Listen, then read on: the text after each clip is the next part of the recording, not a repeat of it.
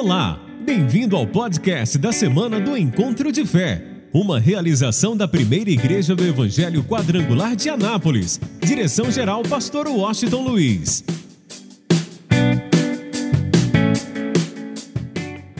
Gênesis 37, 23 e 24. Quem está sem a Bíblia aí pode acompanhar com a gente aqui no LED, que diz assim: Chegando José, seus irmãos lhe arrancaram a túnica longa, agarraram-no e o jogaram no poço que estava vazio e sem água. Eu quero hoje continuar, dar uma sequência na palavra que foi ministrada ontem, sobre os sonhos, sobre os projetos, sobre a vida de José.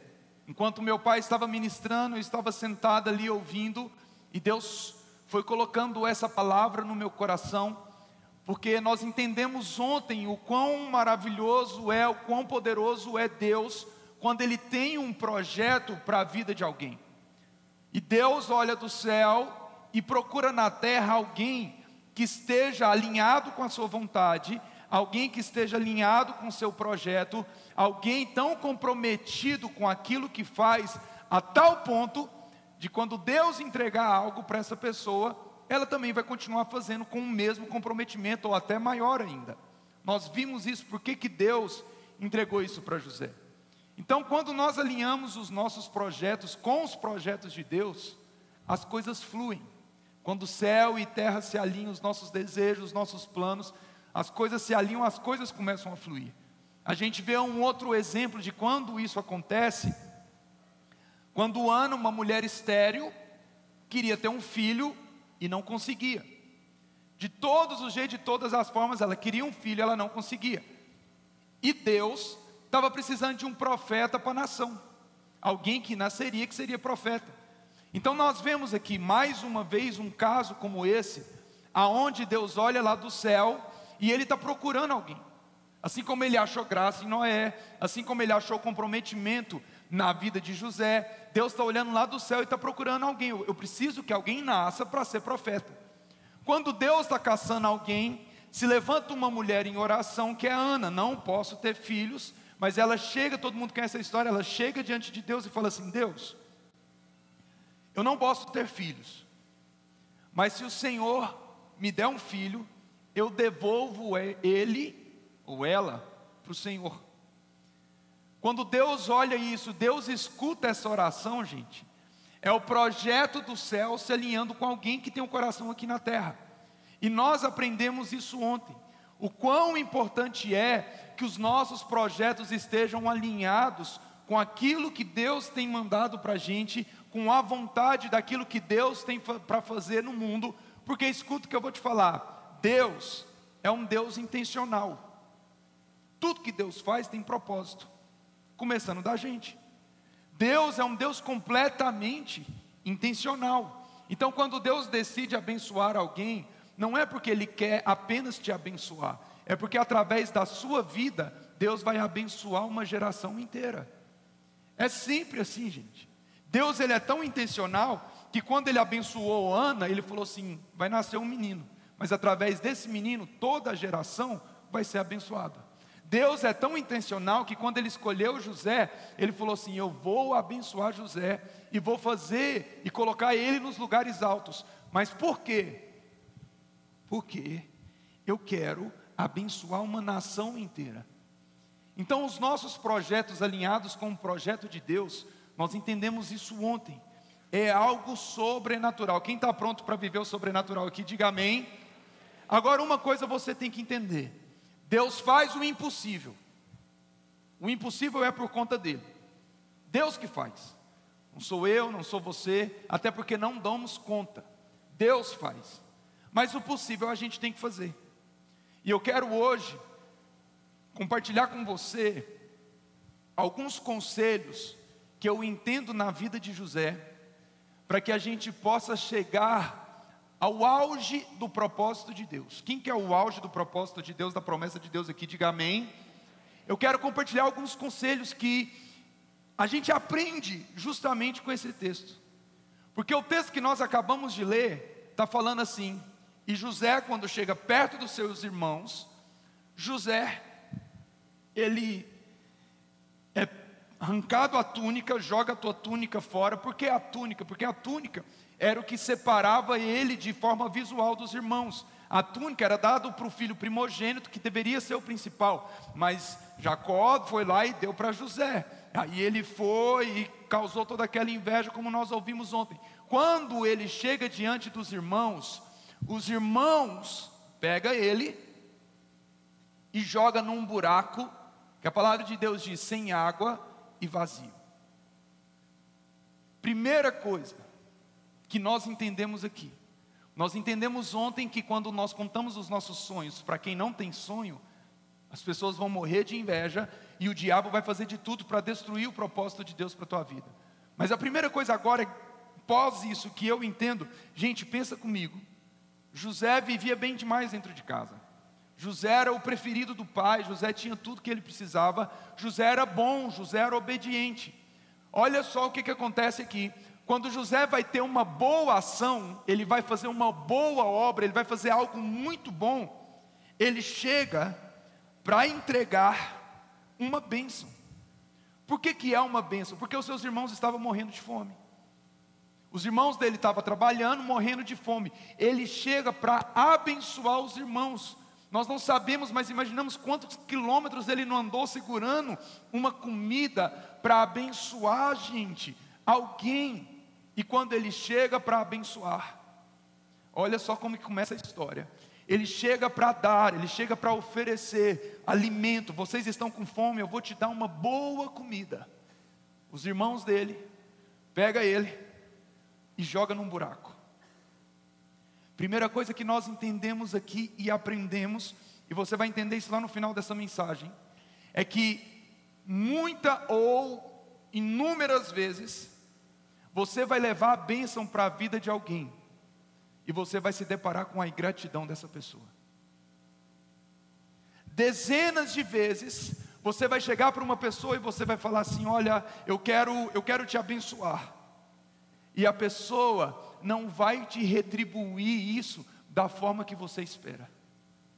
E isso tem gerado um caos no mundo. Isso tem arrebentado com o mundo de uma forma muito maluca, de uma forma que tem deixado a gente ruim, com uma forma que tem deixado a gente sem atos de bondades. Enquanto Deus está falando, é melhor dar do que receber. Vai lá, seja bom para as pessoas, ame as pessoas, ame ao teu próximo como a ti mesmo, porque nós fomos frustrados algumas vezes, porque nós fomos bons algumas vezes, mas não recebemos bondade de volta, o jogo vira. E aí a gente fala: eu já não quero mais ser bom. Eu só vou ser bom se alguém for bom comigo. Eu só vou abraçar se alguém me abraçar. Eu só vou doar se alguém fizer algo por mim antes. Eu só vou dar presente se alguém me der um presente antes. E o mundo está assim. Quando José chegou para abençoar os seus irmãos, seus irmãos pegou ele, até recebeu a bênção, gente. Os caras estavam com fome, você acha que eles não comeram? Deve ter comido desesperado falou assim: me dá a bênção. Mas agora, buraco. Foi bom, irmão, mas o seu sonho é muito grande para a gente. E aqui começa a história mais maluca de José. Um menino que vivia numa casa boa, numa casa maravilhosa, sendo amado pelo pai, recebendo uma túnica de vestes, aonde todo mundo sabia que aquele menino era um menino especial, porque era filho da velhice de Jacó. Agora ele que vivia, talvez até sendo mimado pelos pais dentro de casa. Gente, agora ele é um jovem que está sendo jogado num buraco. Ele é um adolescente que está dentro de um buraco. A reação da maioria dos seres humanos, 80% de nós que estamos aqui dentro de um projeto de vida, talvez 80% do mundo, a primeira atitude de alguém que encara a rejeição de uma forma tão dolorosa, de uma forma tão terrível, é ele, ele, ele se sentir no buraco e ele começar a reclamar e ele começar a questionar, e aí ele começa a perder a fé em Deus, ele começa a perder a fé nas pessoas, ele começa a falar assim: como que eu estava abençoando? Abençoando alguém e agora eu estou dentro desse buraco. Como que eu faço algo tão bom e estou vivendo do jeito que eu estou vivendo? Eu que tinha uma vida em paz, eu que não fazia mal para ninguém. Talvez tinha as discussãozinhas de irmão, mas coisa de família mesmo, que é normal, mas nada além disso. E agora eu estou vivendo nesse buraco. Eu pensaria assim. Você, o sentimento de rejeição, de verdade, na maioria de nós, nos torna monstros no mundo que a gente vive. Mas alguns conselhos que nós precisamos aprender hoje. O primeiro deles é que eu imagino, gente, José no buraco, mas ele sabia daquilo que Deus havia liberado sobre a vida dele. José estava vivendo algo ruim, mas ele sabia aquilo que Deus havia liberado sobre a vida dele, ele sabia do propósito. Então, o primeiro, conselho que eu quero deixar sobre a vida de José é que nunca se esqueça na escuridão aquilo que Cristo te prometeu na luz. Nunca, nunca na tua vida, nós temos a tendência, gente, a tendência do ser humano é ver sempre a escuridão, é ver sempre o lado pior. Uma pessoa pode fazer 100 coisas boas para a gente, mas se ela fizer uma coisa ruim, a gente vai valorizar uma ruim e vai esquecer as 100 boas. Uma pessoa pode falar bem da gente, mas se algum desentendimento tiver, tudo que ela fez ficou para trás. É uma tendência do ser humano, de quando também nós estamos vivendo um abismo, de quando também nós estamos vivendo um buraco, nós nos esquecemos daquilo e das palavras que Deus liberou sobre a minha vida, as palavras que Deus liberou sobre a tua vida, a gente se esquecer daquilo que Deus já fez por mim e por você. Primeira coisa, eu imagino, gente, José no buraco, escuro, vazio, uma coisa horrível, o um abismo. Mas ele não cavava para ir mais fundo, não. Eu acho que ele olhava para o céu e falava: Eu sei de onde vem o meu socorro. A questão, muitas vezes, não é sobre a gente cair, porque quem anda cai. De verdade, quem anda cai. Uma hora você tropeça, uma hora você cai. Criança, quando está aprendendo, cai. Você pode até cair, mas você nunca pode gostar do chão. Você pode até cair, mas o chão não é o teu lugar. Se você estiver vivendo um dia difícil, se você estiver vivendo num buraco, se você estiver vivendo num abismo, não se esqueça, gente, daquilo que Cristo te prometeu na luz, da palavra liberada na cruz. José estava dentro do buraco, vivendo as trevas e o abismo, mas ele olhava para o céu e ele sabia: Deus tem uma palavra para minha vida, e eu não vou morrer enquanto a promessa de Deus não se cumprir na minha vida. E o que Deus está falando para mim e para você é isso: não existe nada que possa matar o propósito que eu escrevi para você, não existe nada que possa matar o projeto que eu escrevi para você, não existe nada que alguém possa fazer que seja maior do que o meu projeto. Você não vai cair, você não vai morrer enquanto as minhas promessas não se cumprir na tua vida. Nunca, nunca. Por isso, não se esqueça, nos dias difíceis, aquilo que Deus já fez no dia bom para você. Não se esqueça nos dias ruins, aquilo que as pessoas já fizeram de bom para você. Não deixe a sua fé perecer num dia de dificuldade, enquanto você pode olhar e você pode lembrar de tudo aquilo que Deus já fez por você. Quem já viveu milagres sobrenaturais na presença de Deus, diga, diga amém.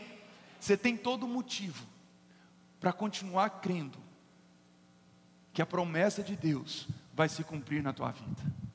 Sabe o que, que acontece, gente? Ele estava num buraco. Humanamente falando, o que todo mundo podia esperar era a morte. Mas espiritualmente falando, era uma intimidade talvez que ele buscou com Deus que ele não, não vivia. Aí sabe o que, que acontece? Ele é vendido como escravo. Pensa, o cara sai do ótimo, José sai do ótimo da casa dos pais, vai para um extremo ruim, um extremo terrível, um extremo, sabe, muito doido, que é o buraco. Quando ele sai, ele é vendido como escravo. Aí ele sai do péssimo e vai para o ruim. O buraco é muito pior. Eu vou para o ruim agora, agora eu sou escravo. E aqui a gente entende um segundo conselho e um segundo ponto da vida de José. Quando José chegou em um ambiente que não era dele, quando José chegou em um ambiente que ele nunca tinha vivido, ele se deparou com situações que eram com, completamente diferentes de tudo que ele já experimentou na vida. Ele estava dentro da casa de um pai que amava a Deus, de irmãos que deveriam ter os mesmos princípios, não tinham porque jogou ele no buraco, mas acreditavam em Deus da mesma forma que ele. Então, a palavra e o conversar dentro de casa era uma coisa única, era uma unidade em crer em Deus e amar a Deus. Agora ele está num buraco, ele sai daquilo que é ruim, péssimo, e vai para aquilo que é ruim, a escravidão. Quando ele se depara, eu fico imaginando ele se deparar com pessoas, ele se depara com pessoas que adoram outros deuses. Ele se depara com conversas que ele nunca tinha vivido. Ele se depara com pessoas que têm um pensamento completamente diferente do dele. Ele se depara com pessoas que talvez que quando ele falava de Deus, criticava ele, que quando ele anunciava Deus, as pessoas criticavam ele, as pessoas detonavam ele. Eu fico imaginando, gente, José no meio dos escravos, pessoas de, de, de várias cidades, pessoas de vários países, pessoas de etnias diferentes, culturas diferentes, e ele estava ali no meio. A geografia do ambiente que ele estava vivendo poderia mudar ele completamente. Mas sabe por que não mudou? Porque José sabia quem ele era em Deus. Uma das coisas que eu mais amo falar e uma das coisas que eu mais amo dizer em vários lugares que eu vou é um, algo muito simples, mas é algo muito poderoso. Quando você descobrir quem você é em Deus, você não vai querer ser mais nada além daquilo que Deus te chamou para ser. Mais nada. Quando você descobre quem você é em Deus, você começa a entender que a geografia e o ambiente não te muda, porque a tua geografia é Deus. Você não é mudado pelo ambiente, mas você muda cada ambiente que você entrar. Quando nós sabemos quem nós somos em Deus, podemos nos deparar, gente, com situações diferentes, com pessoas com ideias diferentes, com pessoas com pecados diferentes do nosso, com pessoas com culturas diferentes da nossa, mas quando nós sabemos quem nós somos em Deus, nós não somos moldados pelo ambiente que nós vivemos. E talvez você chegou aqui nessa noite e fala, pastor, eu não sei quem eu sou em Deus. Mas Deus já sabe quem é você. Meu pai disse uma coisa ontem: não importa o que as pessoas pensam sobre você, o que as pessoas falam sobre você. O que importa é o que Deus pensa sobre você e o que Deus fala sobre você. Talvez você fale, pastor, eu não sei quem eu sou em Deus. Mas deixa eu te falar, Deus já escreveu o projeto de vida dele para você. Talvez você está escrevendo o teu projeto de vida, mas Deus está falando assim: vem cá, eu tô, estou tô com um projeto muito melhor para a tua vida. Uma situação como essa, que, que a gente entende isso, por exemplo, quando Samuel foi ungir o próximo rei de Israel, gente, vem um filho, vem outro, Aí vem outro, Samuel até confunde, vê Eliabe, um homem bonito, um homem forte, um homem poderoso, ele até olha e fala: Nossa, é esse. Aí Deus olha para ele e fala assim: Não é. Aí lá, no pasto, está um menino que não está sabendo de nada, um menino que não faz a mínima ideia do que está acontecendo. Aí, os irmãos passam, o outro passa, o outro passa, o outro passa, fala: Não. Aí Samuel pega e fala assim: Não tem mais nenhum, não. Aí o pai lembra e fala assim: não tem um mais novo que está lá no pasto. Aí ele chama um de seus criados e fala assim: chama Davi lá. Aí o profeta Samuel fala assim: olha, ninguém se assente até que esse menino chegue. Talvez você já leu esse versículo inúmeras vezes e você não entendeu. A cultura da época, ela dizia que ninguém poderia se assentar até que o rei chegasse. Em outras palavras, sabe o que está acontecendo aqui? Davi não sabia que ele seria ungido o próximo rei de Israel, mas Deus já sabia e Deus já tinha escrevido um projeto de vida para ele. Você sabe o que, que acontece comigo e com você? Muitas vezes, gente, a gente não sabe quem nós somos em Deus, talvez a gente ainda não achou o nosso propósito de vida, a gente não achou aquilo que nós seremos, aquilo que Deus espera de nós, mas Deus já escreveu o projeto de vida sobre você, Deus já escreveu a sua história, e a história de Deus é a melhor história que você pode viver na tua vida, não importa o que os outros estão falando, o que importa é o que Deus está falando sobre você, e o projeto de de Deus para a tua vida nunca vai morrer, porque Ele é fiel para cumprir tudo aquilo que Ele diz. Ele é fiel. Davi é ungido rei. A partir daquele momento, Davi agora sabe: eu sei quem eu sou em Deus. Nós precisamos estar em ambientes, gente, desfavoráveis. Porque onde existe trevas, só quando a luz chega, quando Jesus chega, que muda tudo. Quando as pessoas se deparam com Jesus, o destino dela é alterado, a vida dela é alterada. Deixa eu te falar uma coisa: não existe problema em nós sentarmos com pessoas que não são cristãs. Não existe problema. O problema é a gente deixar de ser cristão perto delas. Não, Jesus, gente, se assentava com os pecadores. Mas Jesus não se tornava um pecador os pecadores se levantavam arrependidos. Não tem problema em nós nos assentarmos com quem não é cristão, com pessoas que têm pecados diferentes da gente. Gente, não existe problema. O problema é quando nós deixamos de ser cristão perto dessas pessoas. Quando José viveu no meio da escravidão, José falava assim: Eu continuo firme naquilo que eu tenho fé, eu continuo firme naquilo que eu acredito, eu continuo firme na fé inabalável que eu tenho em Deus. Todo mundo pode falar de outros deuses, todo mundo pode me criticar, todo mundo pode falar o que quiser, nada vai alterar aquilo que eu sou em Deus. Segundo conselho para a nossa vida, Descubra quem, é você, quem você é em Deus. E quando você descobrir, você não vai querer ser mais nada além daquilo que Deus te chamou para ser. Tudo. Terceiro conselho. Ele estava no meio dos escravos. Um ambiente que ele não queria, um lugar que ele não queria estar, vivendo algo que ele não queria viver, mas ele estava lá. Quando ele olha para a promessa de Deus, ele podia até ficar confuso. Eu estou pensando que eu poderia estar num lugar alto e agora eu estou aqui. Terceiro conselho que nós aprendemos com José: independente do ambiente, independente do lugar e independente do que você está vivendo, todas as coisas que você fizer, faça o seu melhor. Conselho para a vida. José se tornou líder dos escravos, gente. Por que, que José se tornou líder dos escravos? Porque ele foi o melhor escravo. Ah, Deus está falando, falou para ele que ele ia ser governador, mas agora ele se torna o melhor escravo. É, ele se torna o melhor. Era aquilo que ele queria viver? Não. Era aquilo, o local que ele estava pensando que Deus falou para ele? Não. Era um ambiente que ele queria estar? Não, mas independente de onde ele estava, do que ele estava vivendo e do que os outros estavam falando, ele continuava dando o seu melhor. De falar, talvez você está no emprego que você não quer, e por causa disso você não está dando o seu melhor.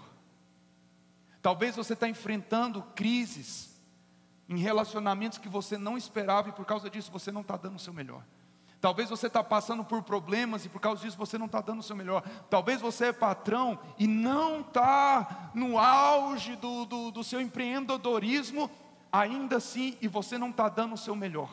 Um dos frutos do Espírito Santo de Deus é a gente ser, não ser o melhor em tudo, mas é a gente dar o melhor em tudo que a gente pode fazer, porque tudo vem dele, tudo volta para ele, tudo é por ele, porque dele, por ele, para ele são todas as coisas. Um dos frutos do Espírito Santo de Deus, gente, é nos alterar e nos mudar de tal forma, a tal ponto, que independente do local, independente do ambiente, independente do que nós estamos vivendo, nós continuaremos dando o nosso melhor. O emprego que você está não é o emprego que você quer, não é aquilo que você sonhava, mas deixa eu te falar uma coisa: se você é cheio do Espírito Santo de Deus, você vai dar o seu melhor no seu emprego. Se você é cheio do Espírito Santo de Deus, você vai ser um pai melhor. Se você é cheio do Espírito Santo de Deus, você vai ser uma mãe melhor. Se você é cheio do Espírito Santo de Deus, você vai ser um filho melhor. Se você é cheio do Espírito Santo de Deus, você vai, vai, vai ser um patrão melhor. Se você é cheio do Espírito Santo de Deus, você vai ser um cristão melhor. Por quê? Porque dele, por ele, para ele são todas as coisas. Por quê? Porque quando eu sou fiel naquilo que parece pouco, Deus me colocará no muito. A verdade é que nós queremos muito, mas o pouco não está valendo. A verdade é que nós queremos muito, e até falamos, somos cheios do Espírito Santo de Deus, porque tem gente que acha que só é cheio do Espírito Santo de Deus quem fala em línguas estranhas. Não, gente, é um dos frutos. Um dos frutos falar em línguas.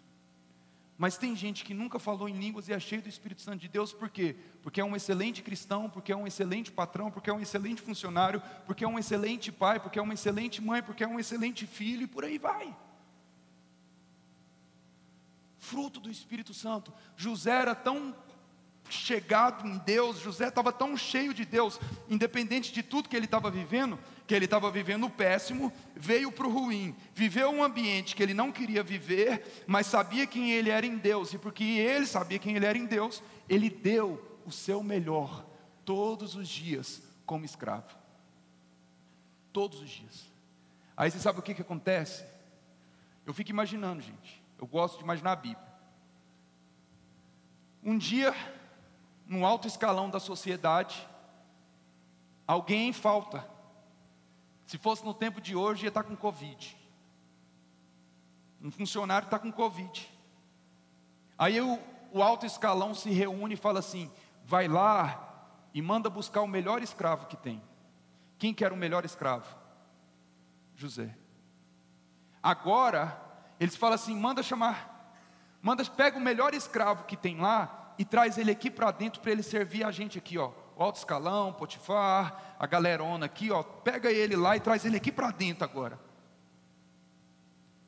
José saiu do péssimo, ele veio para aquilo que era ruim, mas no péssimo, ele nunca se esqueceu daquilo que Deus falou para ele quando a vida estava boa, no, no ruim, como escravo, ele não foi alterado pelo ambiente e se tornou o melhor escravo que poderia ter ali. Por causa de todos esses princípios, por causa de todos esses conselhos, José agora é levado para dentro do alto escalão para servir as pessoas mais importantes da época. Aí talvez agora ele sai do péssimo, vai para o ruim e agora ele fica bem. Agora fica bom. Para alguém que estava vivendo no buraco, sem roupa, como escravo, vivendo coisas terríveis, sem, sem nada, agora ele, a palavra de Deus fala que ele recebe uma segunda túnica, ele veste roupas novas e ele começa a servir todo mundo que estava ali. Gente, alguém que estava vivendo algo muito ruim entra dentro de um palácio para servir as pessoas. Eu fico imaginando ele, ele servindo e rindo. Ah, meus filhos, gente. Quando eu era pequeno, meu pai vivia falando para mim, Micael, vai lá e, e busca uma água para mim. Morrendo de raiva, eu tinha que ir. Agora eu sou pai, eu quero descontar. Esses dias falei, Antonella mais novinha, mas assistindo desenho, falei, Antonella, vai lá e pega uma água. O papai falou, pega você. Não deu certo, eu tentei descontar, mas não rolou. Ruim para mim demais. Para o menino é ruim, ruim demais. Ah, estou na vida boa, tranquilo. Agora pensa José, vivendo na escravidão, gente. Indo no buraco para a escravidão. Agora ele está com roupa nova, servindo as pessoas mais importantes da época. Servia rindo, servia feliz. Os outros funcionários que estavam lá, estavam servindo talvez de qualquer jeito. Ah, vamos lá, mais um dia. Vou viver mais um dia, vou servir esse povo, depois eu vou deitar, dormir. José não. Acho que José servia. água.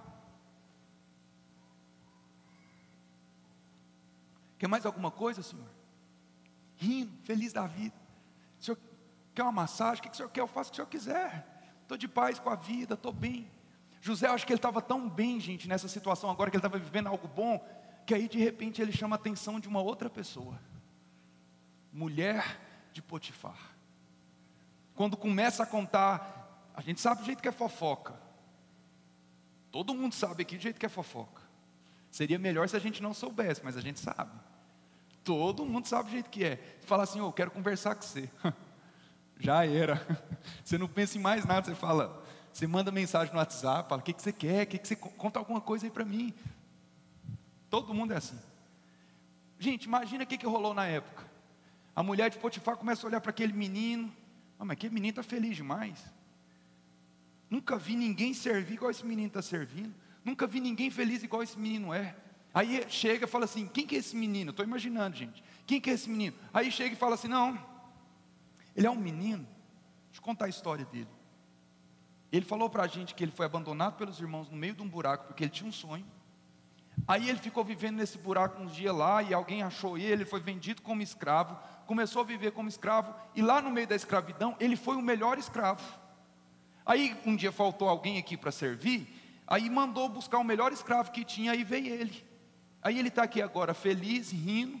A mulher olha, uou, que história de superação, que história incrível, que menino diferente é esse.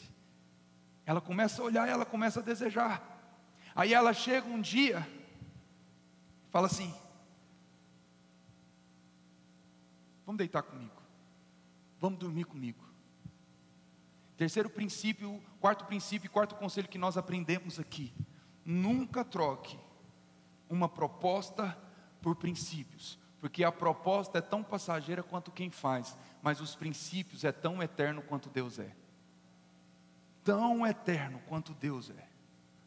Ele chegou nesse ambiente, e sabe o que, que eu fico pensando, gente? Que ele ouviu aquilo, e ele começou a se lembrar do pai, sabe? Ele começou a se lembrar de tudo que o pai havia ensinado para ele. Ele começou a lembrar de, sabe, de, de, do temor que ele tinha em Deus, de tudo que ele estava vivendo. Ele começou a pensar em tudo isso.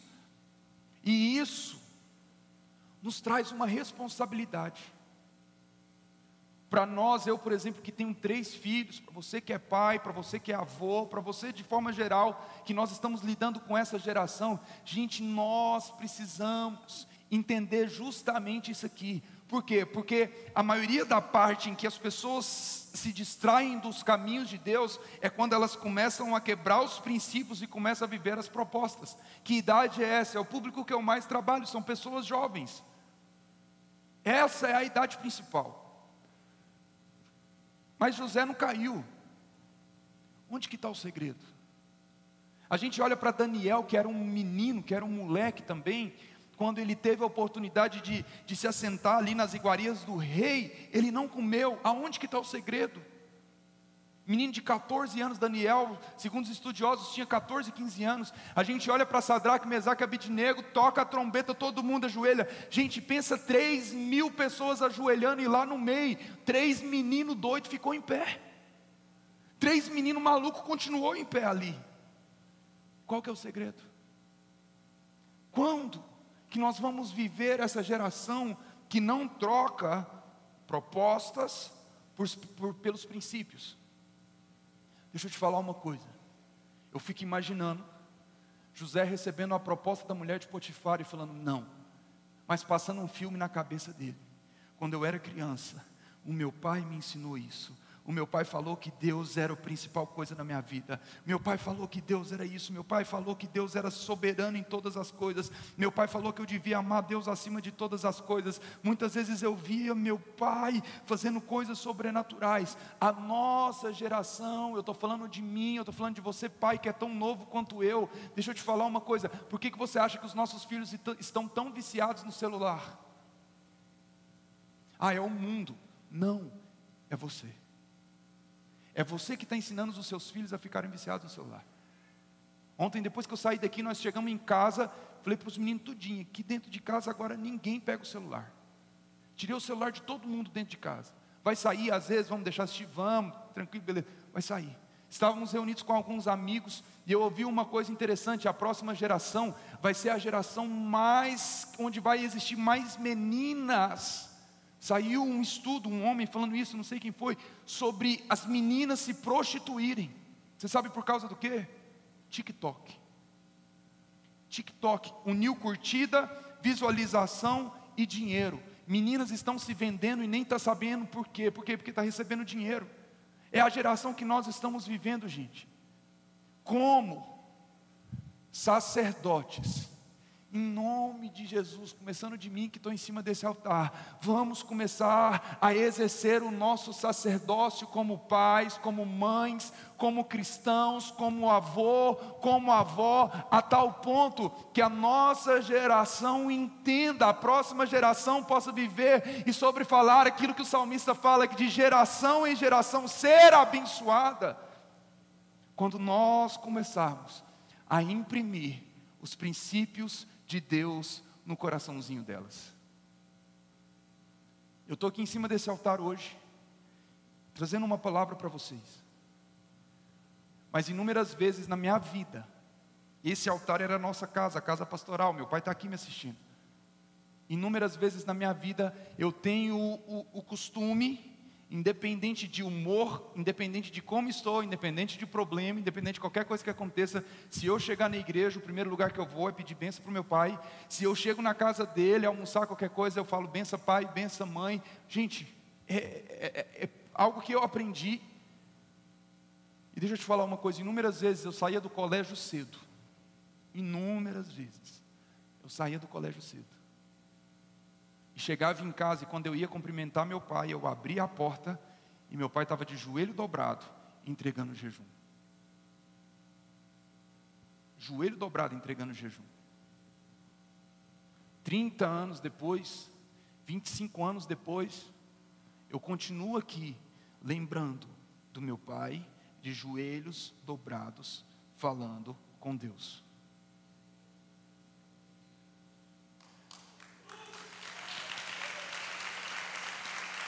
Talvez você é pai aqui e seus filhos estão perdidos. E talvez você fale assim: será que eu fiz alguma coisa errada? Não.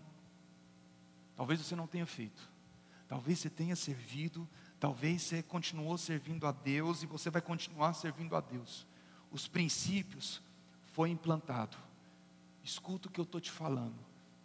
Esses princípios não podem ser apagados. Os seus filhos vão voltar para a casa do pai. A tua família vai voltar para a casa do pai. Porque é um projeto de Deus.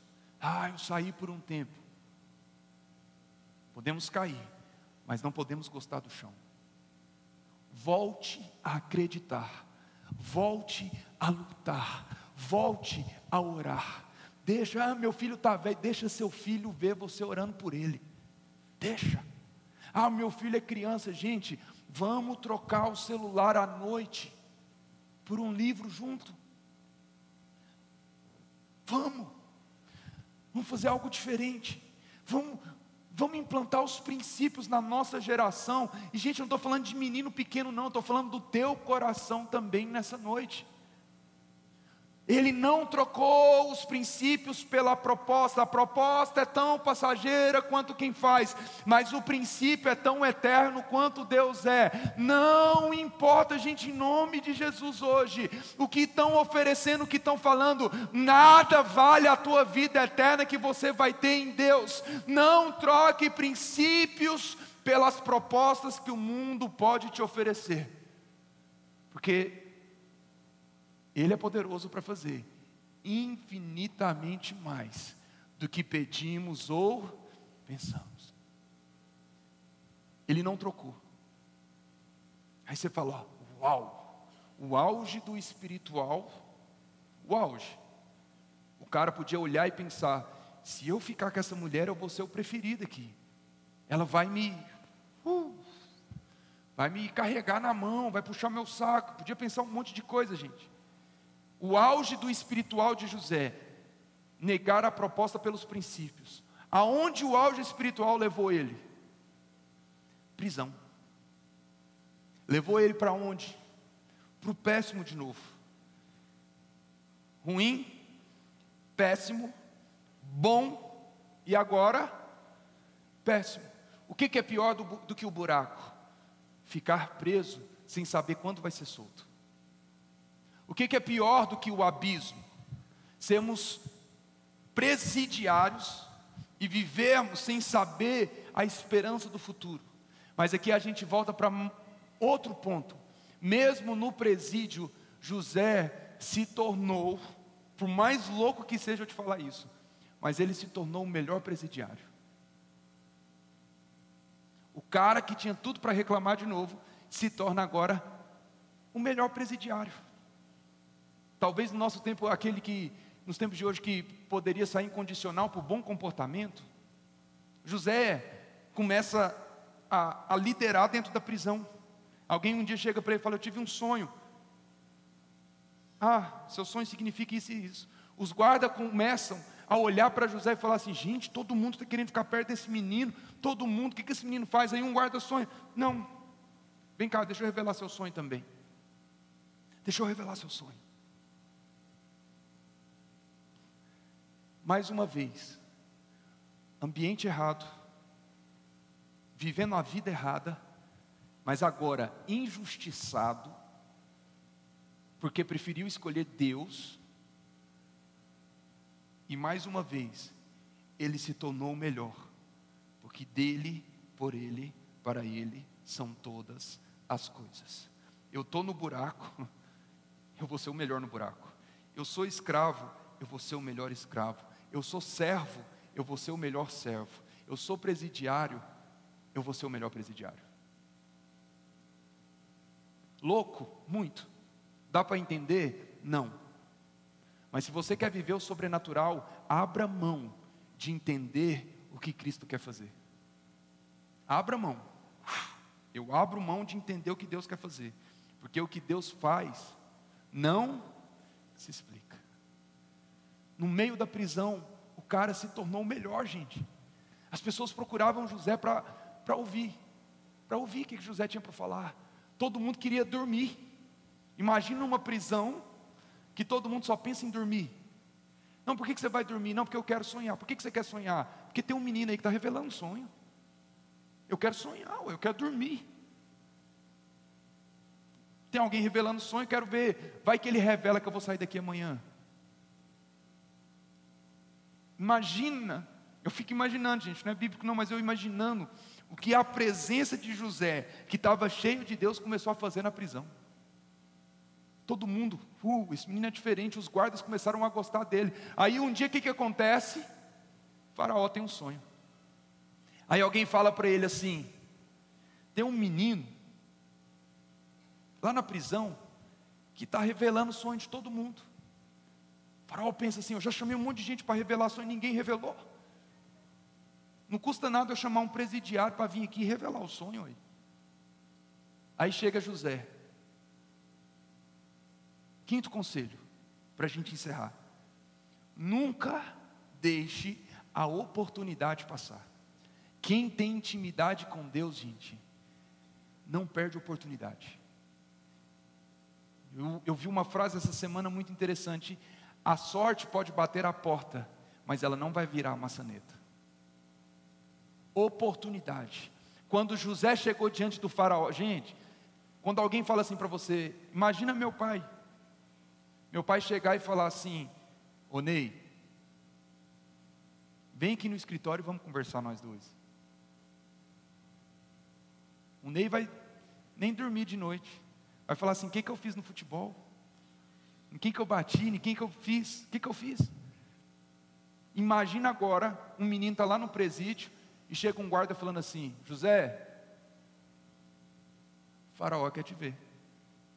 Gente, um menino deve ter ficado nervoso, um menino deve ter ficado preocupado, mas foi orando: Oh Deus, seja o que for, o Senhor é comigo. Seja o que for, o Senhor é comigo. Seja o que for, eu estou de mãos dadas com o Senhor. O Senhor não me desamparou desde o buraco. Não vai ser agora diante do faraó que o Senhor vai me desamparar. Estou firme, estou firme. Chega diante do faraó, o faraó conta o sonho. Aí José, eu acho que ele tinha tanta intimidade com Deus que ele fala assim: Deus, manda a visão aqui, manda a revelação, vai, fala para mim. Aí ele vai e conta tudo.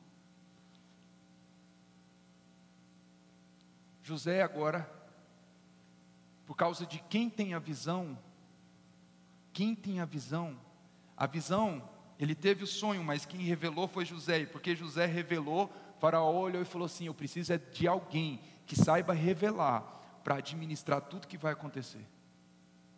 Oportunidade. Deixa eu te falar uma coisa. Em 2022, o céu está escancarado para mim e para você. Escancarado, gente. Foram dois anos difíceis. E talvez seja um que seja mais difícil aí, sei lá. A gente não tem noção do tempo, do mundo, do que a gente está vivendo. Mas o céu está escancarado. Porque é assim, no meio da dificuldade, que nós, filhos de Deus, iremos sobressair para que o reinado do Senhor possa acontecer.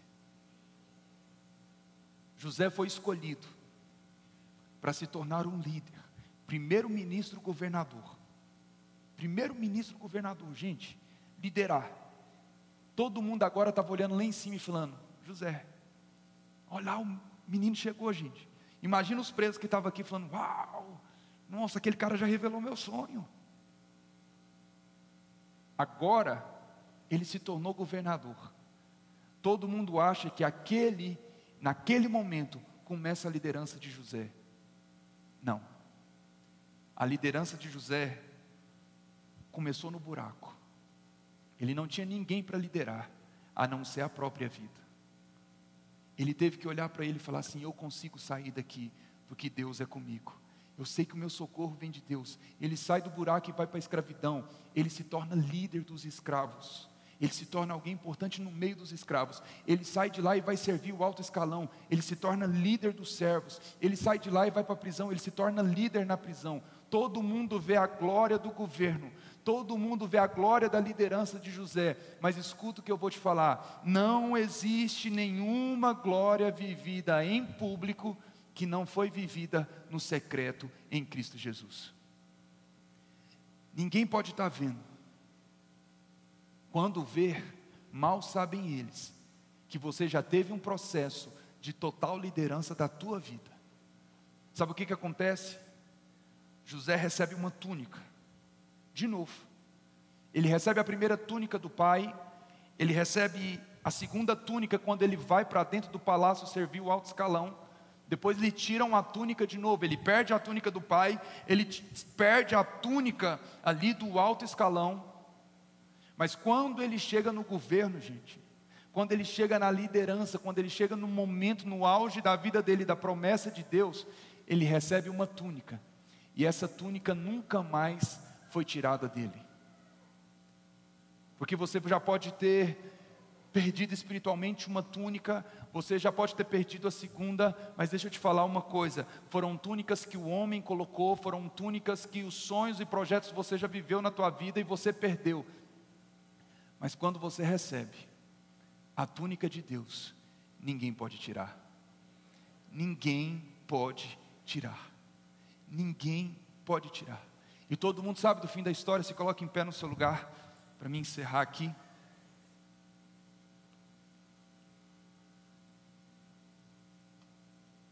Todo mundo sabe do fim. Um dia ele está lá, e os irmãos que o jogaram no poço chegam diante de José.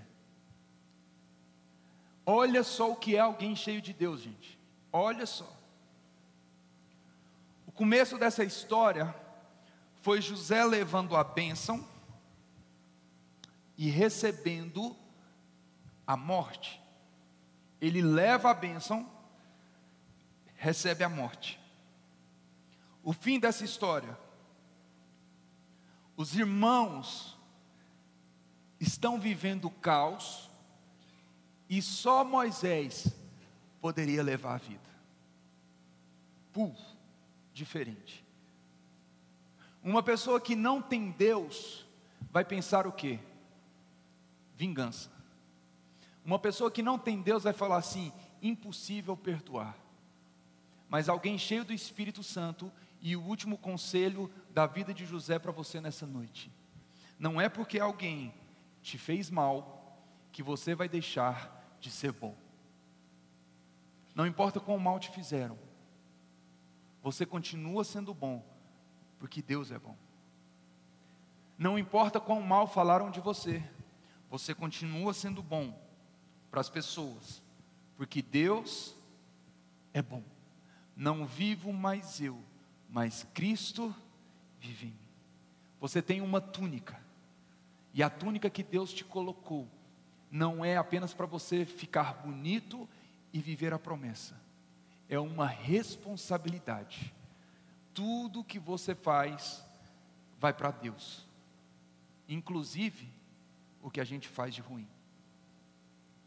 Quem aqui já assumiu a sua fé e falou assim: Eu sou cristão? Diga amém. Quem é cristão que fala, Eu sou?